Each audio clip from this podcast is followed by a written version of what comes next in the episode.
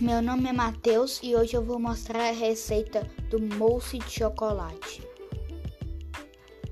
Ingredientes: 2 latas de creme de leite, uma lata de leite condensado, um pacote de gelatina em pó sem sabor, 8 colheres de chocolate em pó.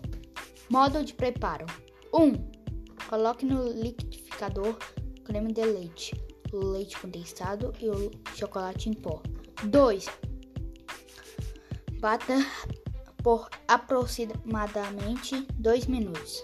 3. Derreta a gelatina conforme as instruções da embalagem e acrescente a mistura. Bata por 30 segundos só para misturar. 4. Coloque em um recipiente, cubra e leve a geladeira até endurecer.